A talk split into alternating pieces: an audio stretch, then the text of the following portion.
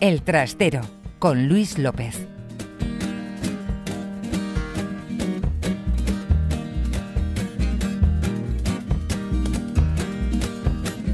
Like shaving your face, taking out the trash and knowing your place, spending all your cash on your baby, and do it daily.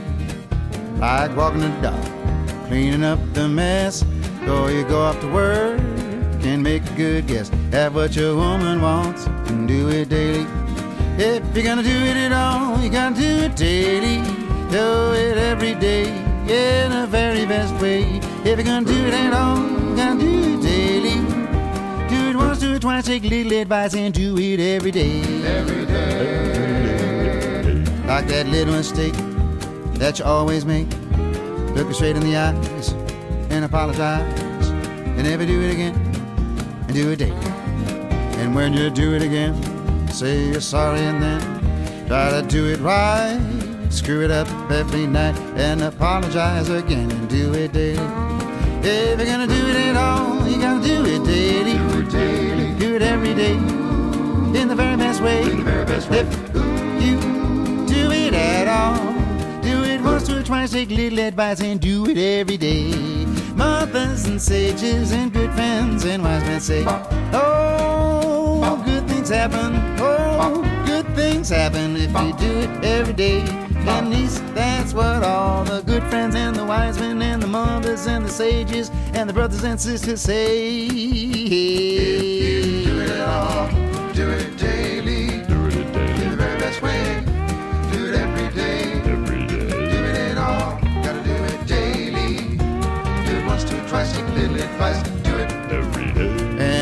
Mistake that you always make. Look her straight in the eyes and apologize. And never do it again and do it daily. If you're gonna do it at all, you gotta do it daily.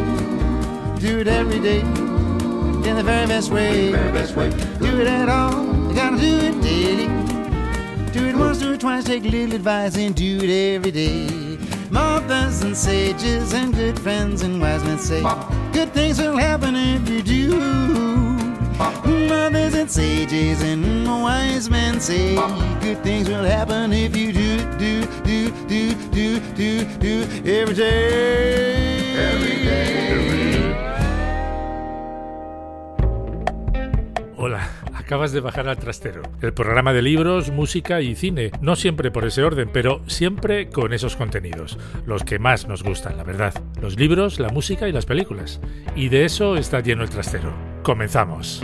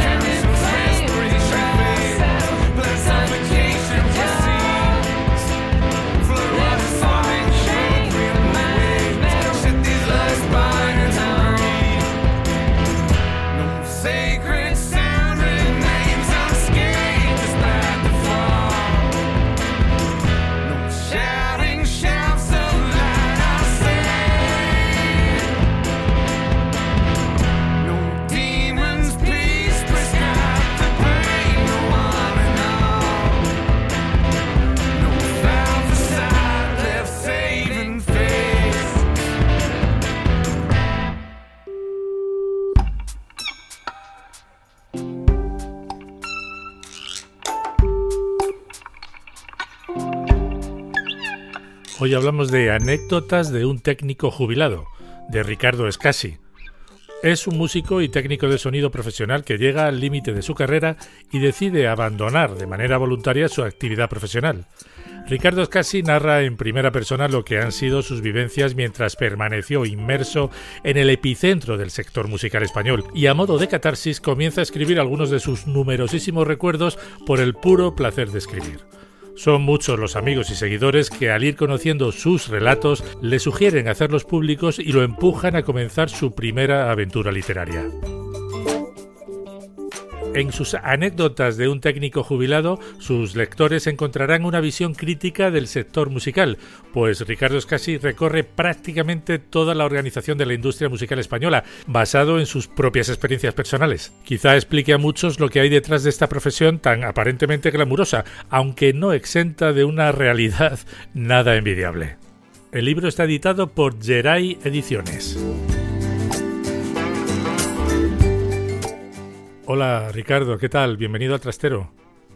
Hola Luis, pues muchísimas gracias por invitarme a tu trastero musical y sonoro. Tu libro Anécdotas de un técnico jubilado pones entre paréntesis voluntariamente. ¿Esto, Sí. ¿esto qué, qué significa?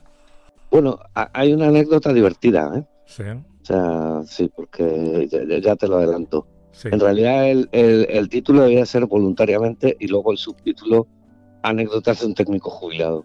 Ah, Pero sea, en algún momento del proceso saltó de lado ah, sí. y, y ya lo quise remediarlo, ya no había, Ya no había vuelta no había, es decir, estaban, estaban imprenta.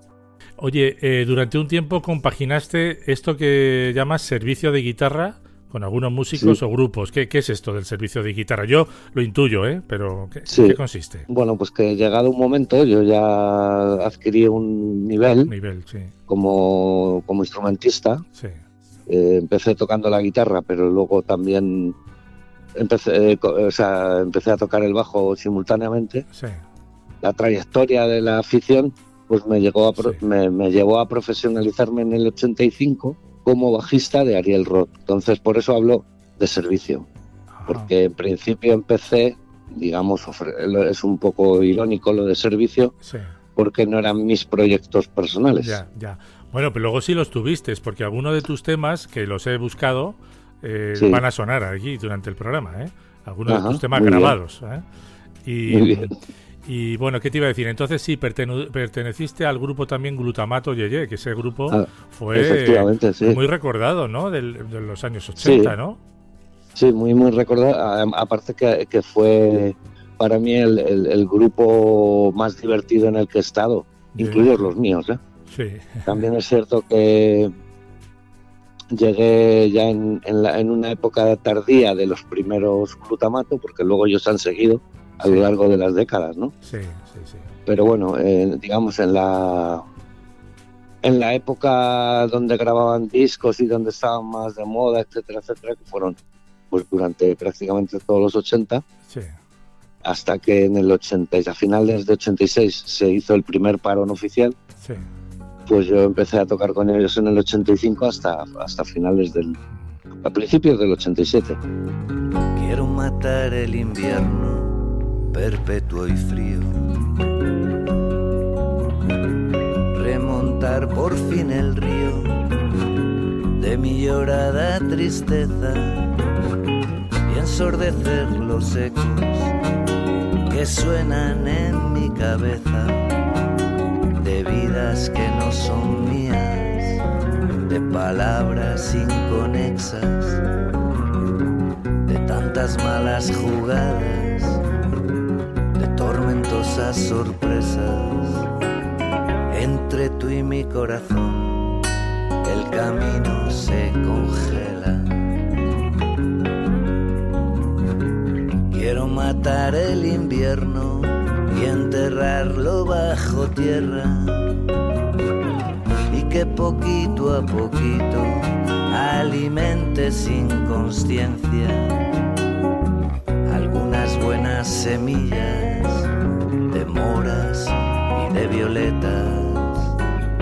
Quiero enterrar el invierno, que brote la hierba buena.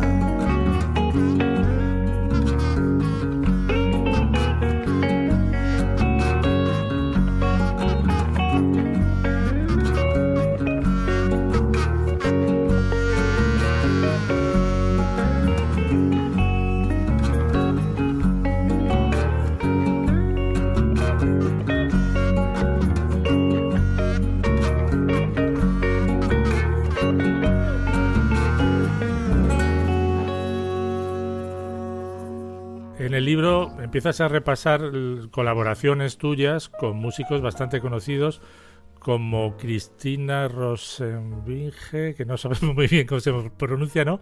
Y empiezas, Sí. aunque no quieres pasarte, pero yo creo que empiezas a dar un pequeño repasillo, ¿no? Por ahí a la gente, ¿no? Tipo, la, mi- Repas- la misma Cristina Rosenbinge ya, Sí. tú empiezas a hablar del mundo indie, eh, Sí, bueno, con, bueno. con bastante reparo, ¿no?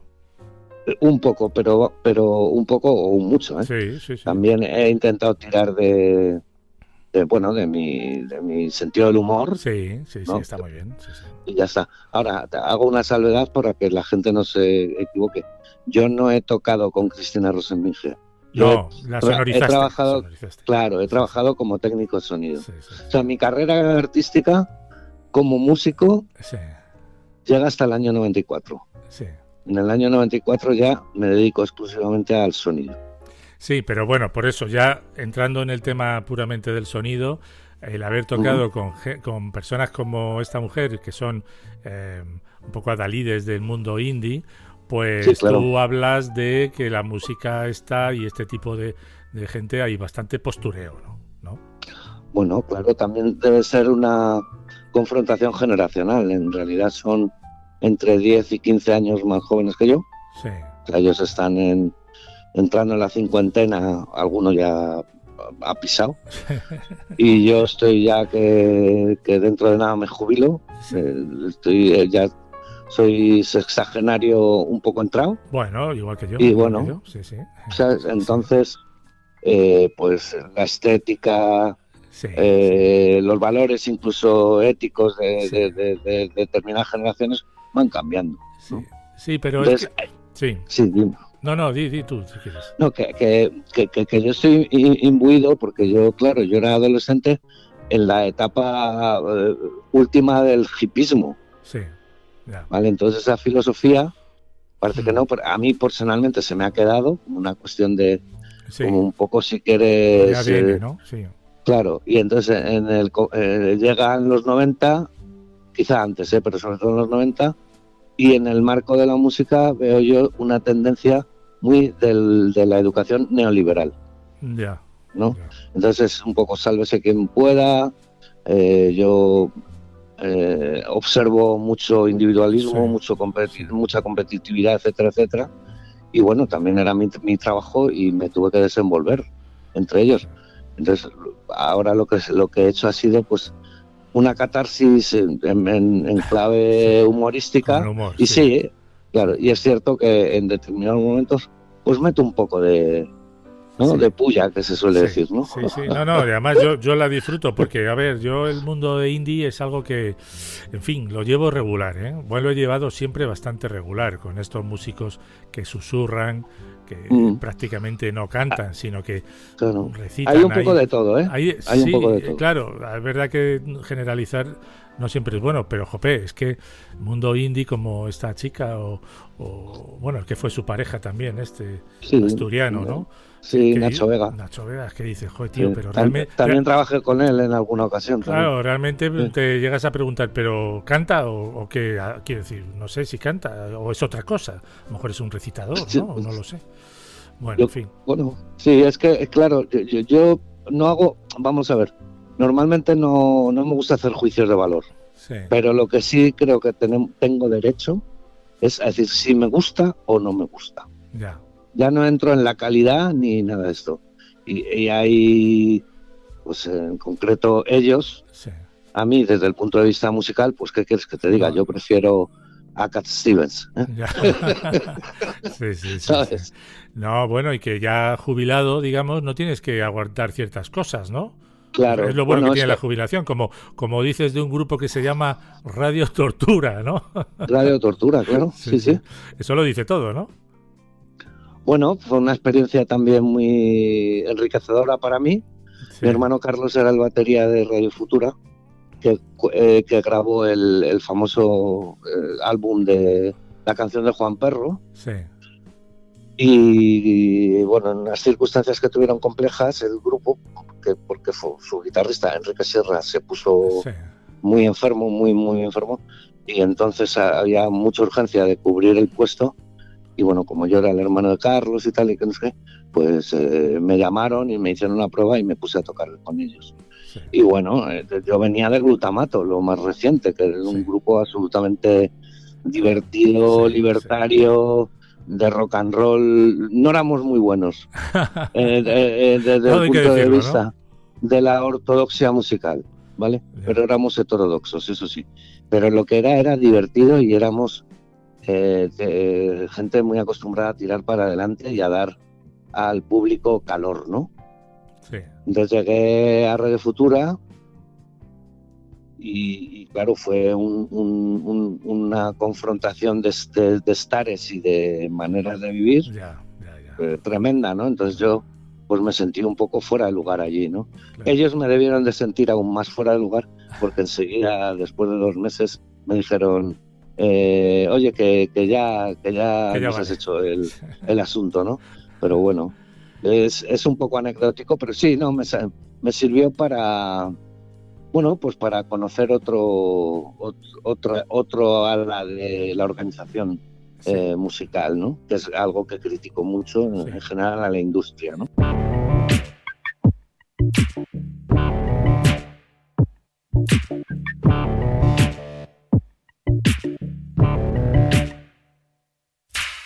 Ella es una chica electrofónica atractiva que se mueve en un mundo de ciberagonía. Depositó su alma en un frasco de pastillas y un movimiento sexy sacude su cabeza.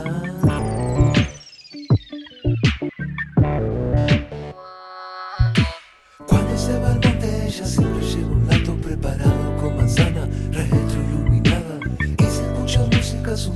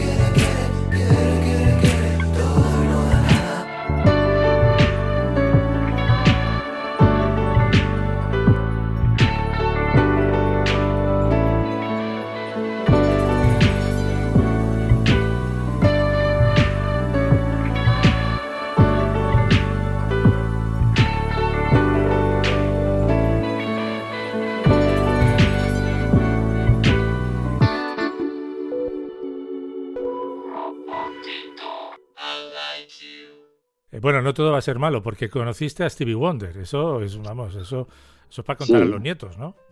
Sí, claro, es la anécdota eh, la que se puede contar, ¿no? Casi, casi Sí, como, otras. como, ¿sabes? Como, ah, mi, mi, mi cierto logro. Sí.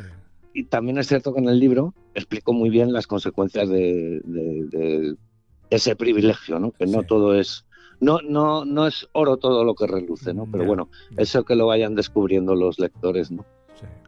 Bueno, entonces ya, claro, te- como yo creo que Al menos yo conozco a, muchos técnicos de sonido que son músicos, ¿no? Es decir, parece que, Sí, que va un poco ligado, ¿no? Pero en cualquier caso, por, por los avatares de la vida propia de cada uno, pues es muy habitual también que tú montaste tu propio estudio, ¿no? Con tu hermano. Y empezaste Sí. a trabajar con sellos también precisamente indies, que eso mm, parece Sí. que es todavía más difícil porque suena a que no hay un duro, ¿no?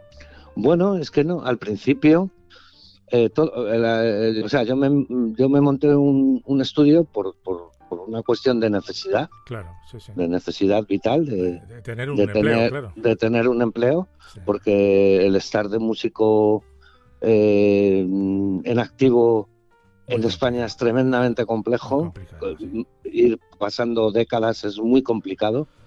Entonces, pues bueno, había que buscarse una alternativa y como ya andaba yo metido en cuestiones de, de cables y de micrófonos, grabadoras y todo esto, pues me, me monté el estudio en el año 87 Mm. y pues poco a poco empezamos un poco a, a abrir camino, ¿no? Entonces, claro, empezó a llegar allí una, un aluvión de, de gente de todo tipo, Sí. me refiero que había todo tipo de músicas con ciertas necesidades. Cuando nos quisimos dar cuenta ya estamos en los años 90. sí. En los años 90 hay un desarrollo abismal de todo lo que es el indie y las compañías ligadas a la estética de los 90, ¿no? Sí, Como son Monster Record o Jabalina sí. o Elephant o, yo- o- o otras tantas, ¿no? Subterfuge.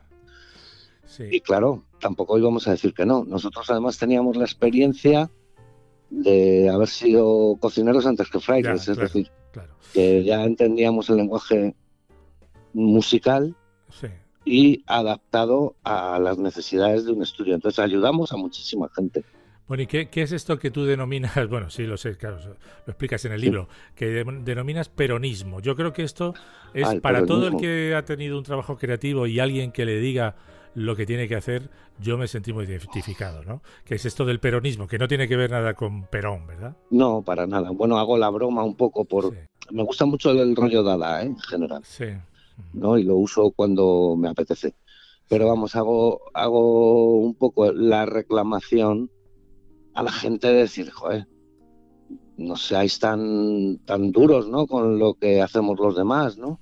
sí. Eso de que yo llegue con toda mi ilusión después de haber dedicado un montón de, de ilusiones, sobre todo, pero esfuerzo y no sé qué, con mi obra, la que sea, ¿no? Da igual que sea un disco, sí. un- una poesía o un cuadro sí, o- sí, o, o- o una maqueta, da igual, lo que sea, ¿no? Por eso digo yo, lo, me suena, porque yo en el ámbito audiovisual he tenido ese peronismo, ¿no? Sí, esto está bien, pero, ¿no?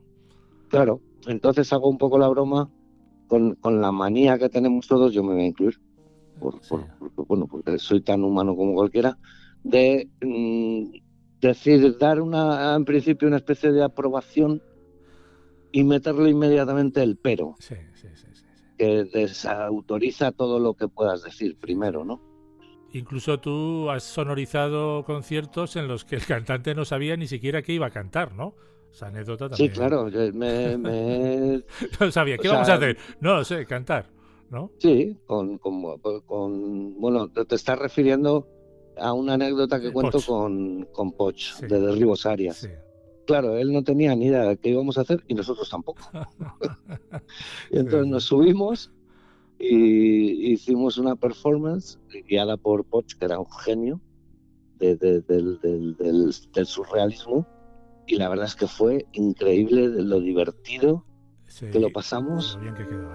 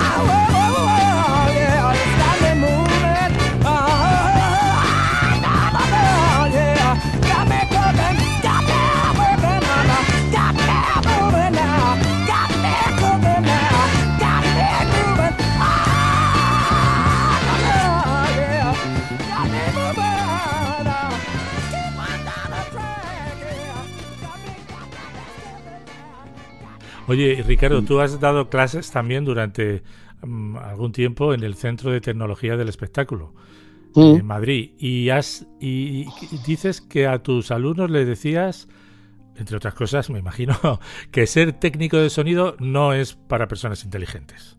Jope. Claro, Vaya, era- eso como un profesor que te diga eso en clase, Sí, ya- pero la bueno, atención, ¿no? pues eh, en realidad lo que estaba intentando transmitirles, y al final lo conseguí, que no le tuvieran respeto, que precisamente entre el ensayo y el error era donde iban a encontrar su propio sistema, que era el bueno, el suyo, el suyo que desarrollaron. ¿no? Sí. Y bueno, eh, solté aquella. Aquella, fase- aquella famosa frase, y, y el coordinador de la escuela se quedó así un poco como retorcido, pero bueno, luego entendió después del final, la finalización de los dos cursos que estuve. Además de tu música, que voy a ir, se irá intercalando durante el programa, voy a poner música también de este músico que a mí me gusta mucho, le he seguido, le, le he visto en directo varias veces y del que hablas maravillas, porque tiene toda la pinta Sí. de que es un buen tío, además de un grandísimo músico, que es Mastreta, ¿verdad? Hombre, sí. Mastreta claro. es un musicazo, ¿verdad? Yo le he seguido y con un- él sí que has tenido muy buenas experiencias, ¿verdad? Sí, sí, porque, bueno, porque somos, eh, muy, primero somos de la quinta, que es importante, Ajá. y luego pues de carácter somos también muy familiares, muy, muy cariñosos, que es, a mí me gusta ser afable, Sí, etcétera, sí, etcétera, dentro de mi timidez que lo soy, ¿eh? Mm. pero bueno, eh, entonces también es una persona que desmitifica mucho todo y que lo que le gusta es el- el- la sensación de, de dar eh, Sí, bienestar con Sí, su música. sí. Y estamos hablando de uno de los eh, talentos más grande, buenos que tenemos en, en nuestro país.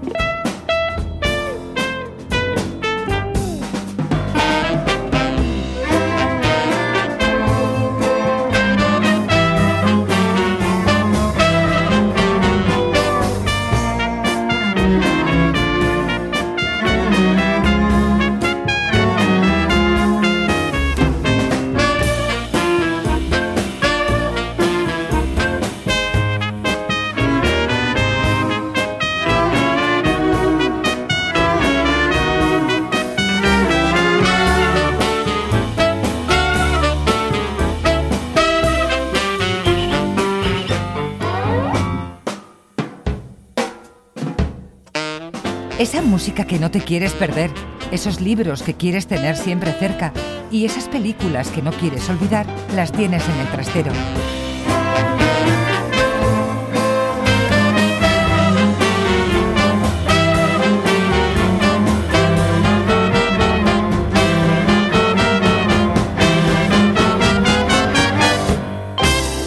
Para ir terminando, yo para cuando leí tu libro, que es como digo muy entretenido y con buenas anécdotas y para la gente que le gusta la música y en fin, un poco la parte técnica de todo el ambientillo es, es estupendo para leer. Ujú. Pues luego estuve husmeando un poco por ahí por internet y encontré una cosa curiosísima, un poco Sí, rara, pero es en la página de la tienda de instrumentos Thomann, ya sabes, esta tienda Thomann, sí. eh, que todos hemos comprado alguna vez en Alemania, ¿no? Pues Sí, viene, distribuidora, viene sí. una especie, un decálogo que dice, totalmente en serio, ¿eh? dice Sí. 10 10 reglas de oro para tratar con un técnico de sonido. Y, y- y entonces te recomiendo que lo busques porque empieza a decir pues que se, que se respeten por favor los tiempos establecidos de montar y desmontar Ajá. equipos, eh, dejar, dejar de, de tratar al técnico como si fuera un, un técnico cascarrabias, o sea, le tiene Ajá. también con cierto humor, ¿no? Que son Sí. personas que, que una prueba de, de- una prueba de sonido no es un ensayo, ¿verdad? Todas estas cosas te suenan, ¿no? Sí, Eh, sí, sí. En fin, facilitarle el track list del concierto a ser posible un poco antes, ¿no? En fin, está muy divertido, ¿no? Y me ha parecido, me ha parecido divertido también para, para hacértelo Bueno, notar, ¿no?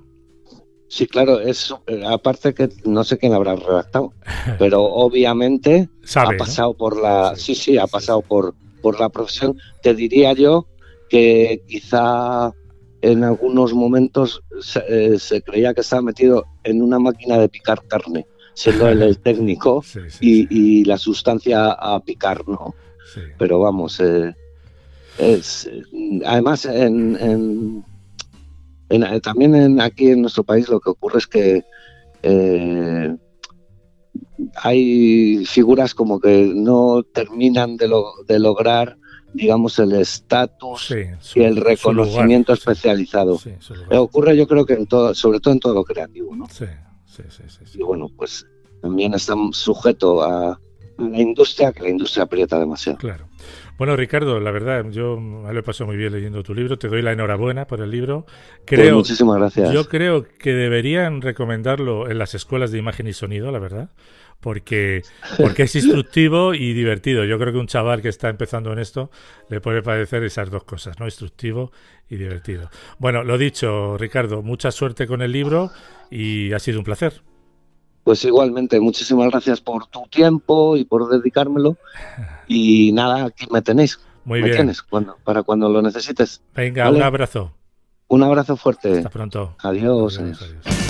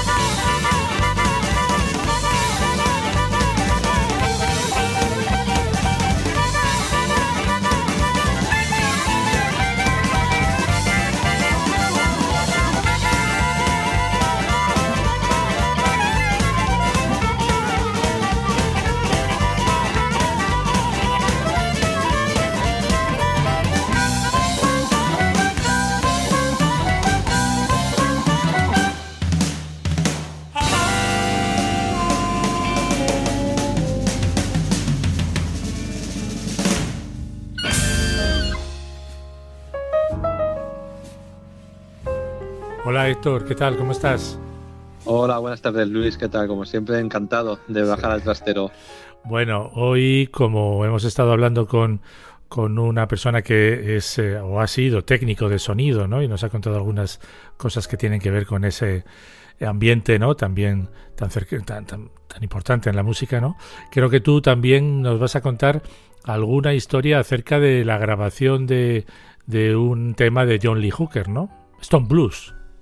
Sí, el, digamos que investigando un poco ¿no? de cómo se grababan las, eh, las canciones en eh, los años 20 y 30, pues te das cuenta de los medios eran precarios Sí. y que normalmente las grabaciones se hacían en, eh, en una habitación de hotel, en la trastienda, en la parte de atrás de una, de una tienda o bueno, en cualquier sitio donde se pudiese Sí. eh, tener un espacio medianamente acondicionado y, co- y que te lo quedasen por horas, ¿no? Entonces, bueno, Sí. eh, digamos que eso ya esa forma de grabar ya generaba un, una- un carácter a la, a la música que, que luego cuando se empieza a modernizar eh, la, la industria fonográfica, eh, bueno, pues empieza a perder esa, esa esencia. Y un artista como, como John Lee Hooker, que además es famoso, bueno, su principal caracter- característica es que su blues es primitivo, Sí, sí, casi de los más primitivos que hay, ¿no? A veces incluso eh, Ted Geo ya decía que, que ni siquiera las canciones de, de Johnny Hooker muchas veces no son ni,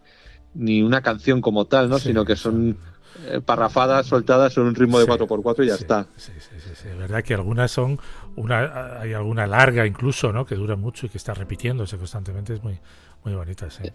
Efectivamente, es un ritmo, bueno, pues di- diríamos casi mu- mucho más africano del que encontramos en otras canciones de, de blues o en otras Sí, composiciones. Entonces, bueno, el, yo voy a invitar a la, gente a que haga un poco de, de esfuerzo de imaginación y se Sí. y piense en la. Hay una portada de un disco de, de Robert Johnson en la que aparece. mm, es un dibujo, ¿no?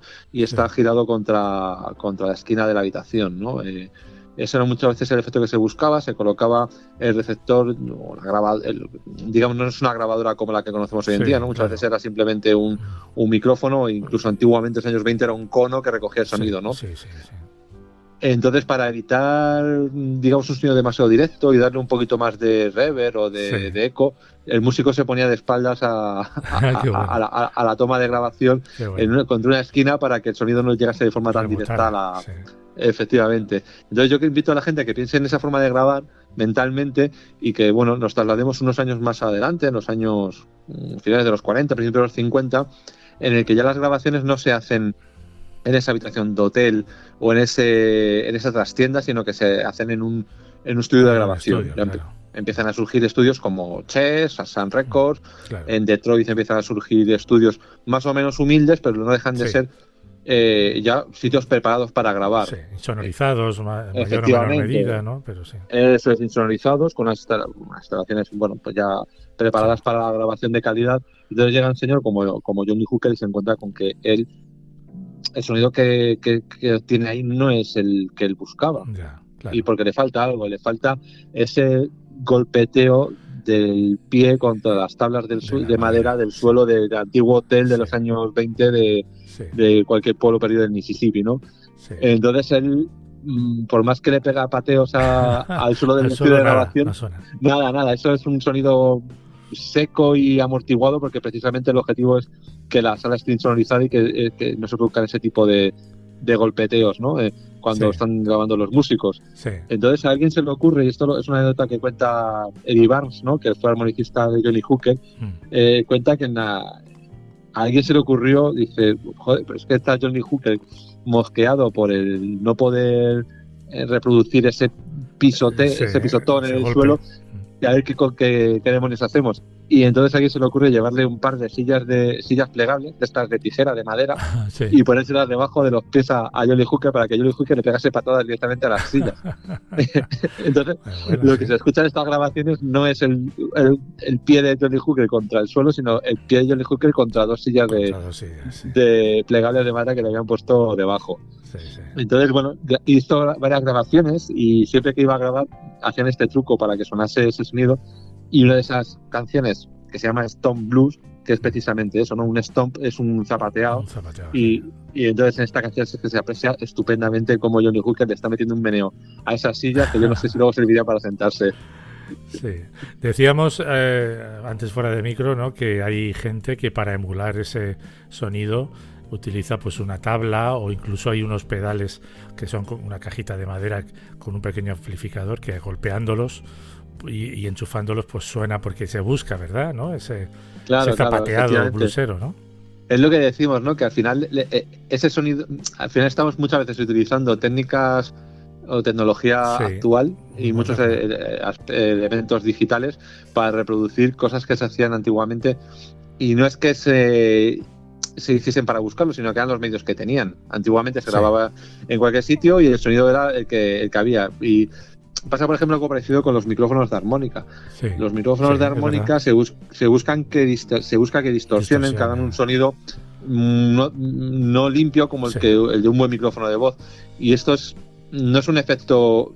Ahora mismo se busca ese efecto, pero Sí, originalmente sí. es que los micrófonos que utilizaban para la armónica eran micrófonos malos Sí. que distorsionan la voz por sí mismo. Entonces era como, ahora vamos a buscar cómo eh, creamos un nuevo instrumento, pero que suene Pero- mal, que era como sonaba sí. en aquel entonces, ¿no? Y ahora parece que suena mejor porque es, digamos, un instrumento caro, un micrófono caro, Sí, sí. pero está imitando un micrófono malo de los años 40 o 50. Así que bueno, es muy curioso, ¿no? Lo del sonido y las grabaciones antiguas es un mundo precioso. Sí, me gusta mucho además eh, a los músicos pues bus- buscar su sonido, ¿no? Y muchas veces tiene que ver con el con el origen, ¿no? Con el sonido más Mm, primario, ¿no? Sí, sí, sí. Muy bien, entonces escuchamos Stomp Blues, ¿no? De John Lee Hooker. Johnny Hooker. Y que la gente aprecie ese sonido que es, es Johnny Hooker con la guitarra y su voz y un sonido, un claqueteo por ahí que es, son las sillas de las sillas plegables. Muy bien, venga, vamos a escucharlo, Héctor. Nos vemos en un nos escuchamos también en un par de semanas, ¿vale? Muy bien, un abrazo muy grande. Un abrazo, hasta luego.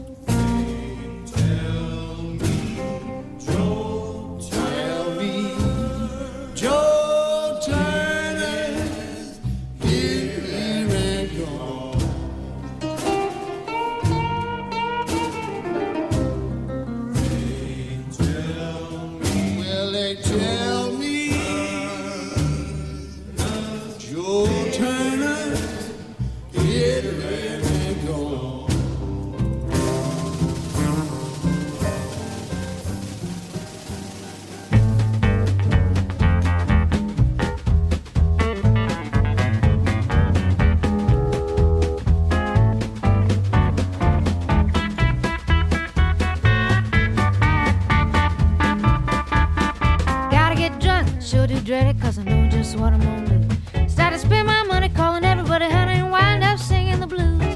Spend my whole paycheck on some old wreck, but I can name you a few. Well, I gotta get drunk, I sure do dread it, cause I know just what I'm gonna do. I gotta get drunk, I can't stay sober, there's a lot of good people in town. Start to see me holler, see me spend my dollar, and I wouldn't think you let me down. There's a lot of doctors that tell me that I better stop putting it down. Well, there's more good doctors, so I guess I better have another round.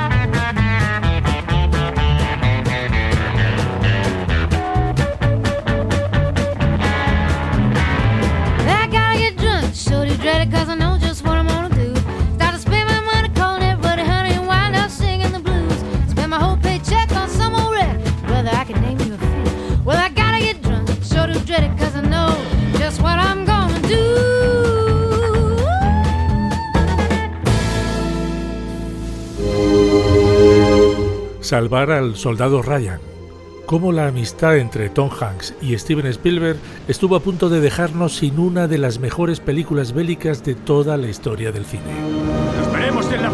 Salvar al soldado Ryan es un auténtico prodigio técnico, artístico y narrativo que un año después fue justamente recompensada con cinco Oscar, que incluyeron el de mejor dirección y entre los que no figuró el galardón a la mejor película, que terminó injustamente en manos de Shakespeare in Love. Esta historia es ampliamente conocida, pero lo que tal vez no sea tan conocido es el hecho de que el largometraje en cuestión, tal y como lo conocemos, pudo no haberse llegado a materializar debido a la profunda amistad que unía y sigue uniendo a Steven Spielberg y Tom Hanks, un vínculo que impidió que trabajasen juntos hasta esta incursión en la Segunda Guerra Mundial. Este Utah. Peter Ryan. Este hombre murió la semana pasada en Nueva Guinea. Daniel Ryan. Los tres eran hermanos.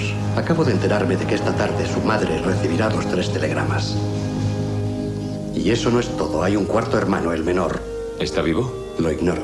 Enviaremos a alguien a buscarle y a sacarle inmediatamente de allí.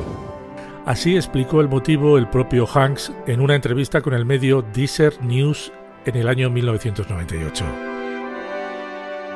He visto amistades terminar por una mala experiencia de rodaje y era muy reacio a hacerlo por eso. A veces me asombra conocer a este gran tipo y ser su amigo, así que no habría valido la pena arriesgar nuestra amistad.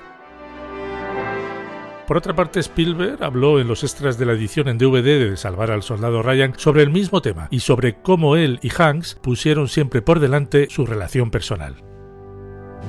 Tom y yo dimos con el proyecto al mismo tiempo, casi por casualidad, y también casualmente somos muy buenos amigos. Nunca habíamos hablado sobre trabajar juntos como director y actor. Siempre habíamos sido felices con nuestros hijos jugando y yendo de vacaciones juntos, y con nuestras mujeres siendo las mejores amigas. Y la verdad, no queríamos poner en peligro nuestra amistad. Así que nunca hablamos de trabajar juntos. Un soldado de la 101 ha perdido tres hermanos y le dan el billete de vuelta. O sea, ¿qué sentido tiene arriesgar las vidas de ocho hombres para salvar a uno? Piensa en la madre de ese pobre infeliz. Oye, doctor, yo tengo madre, ¿sabes? Y seguro que tú tienes madre y el sargento también, que hasta el capitán tiene madre. No sé, puede que el capitán no.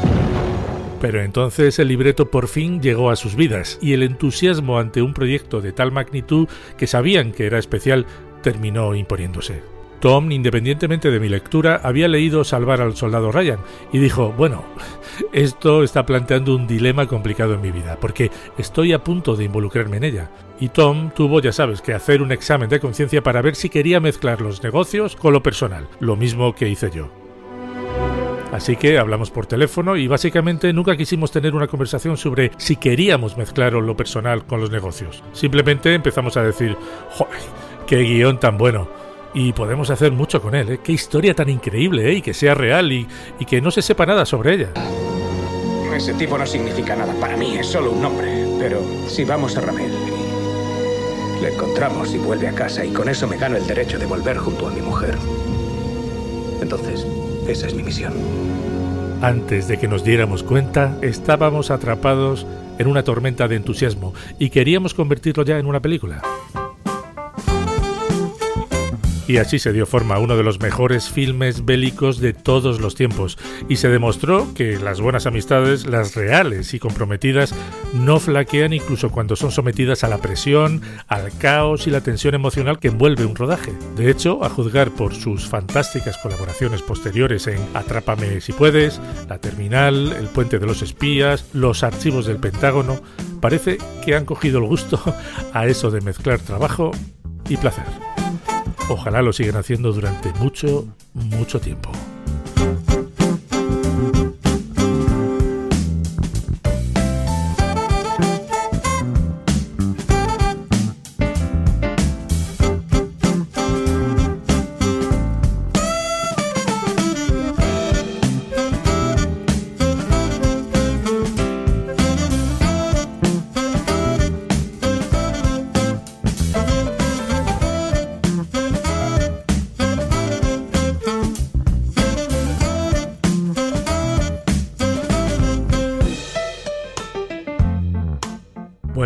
Aquí esta edición del Trastero donde hemos hablado con Ricardo Escasi y su libro Anécdotas de un técnico jubilado, publicado por Geray Ediciones. Héctor Martínez ha bajado como siempre cargado con una buena historia de blues y hemos escuchado cómo Spielberg y Tom Hank han forjado una gran amistad dentro y fuera del cine. Os espero la próxima semana, si así lo queréis, y nos escuchamos en el trastero. Hasta la próxima.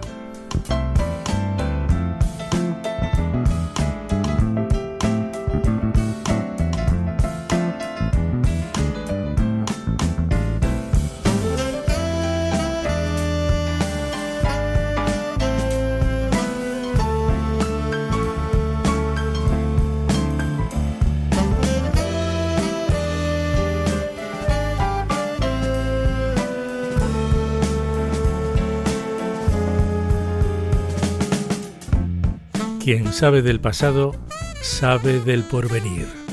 Ramón María del Valle Inclán.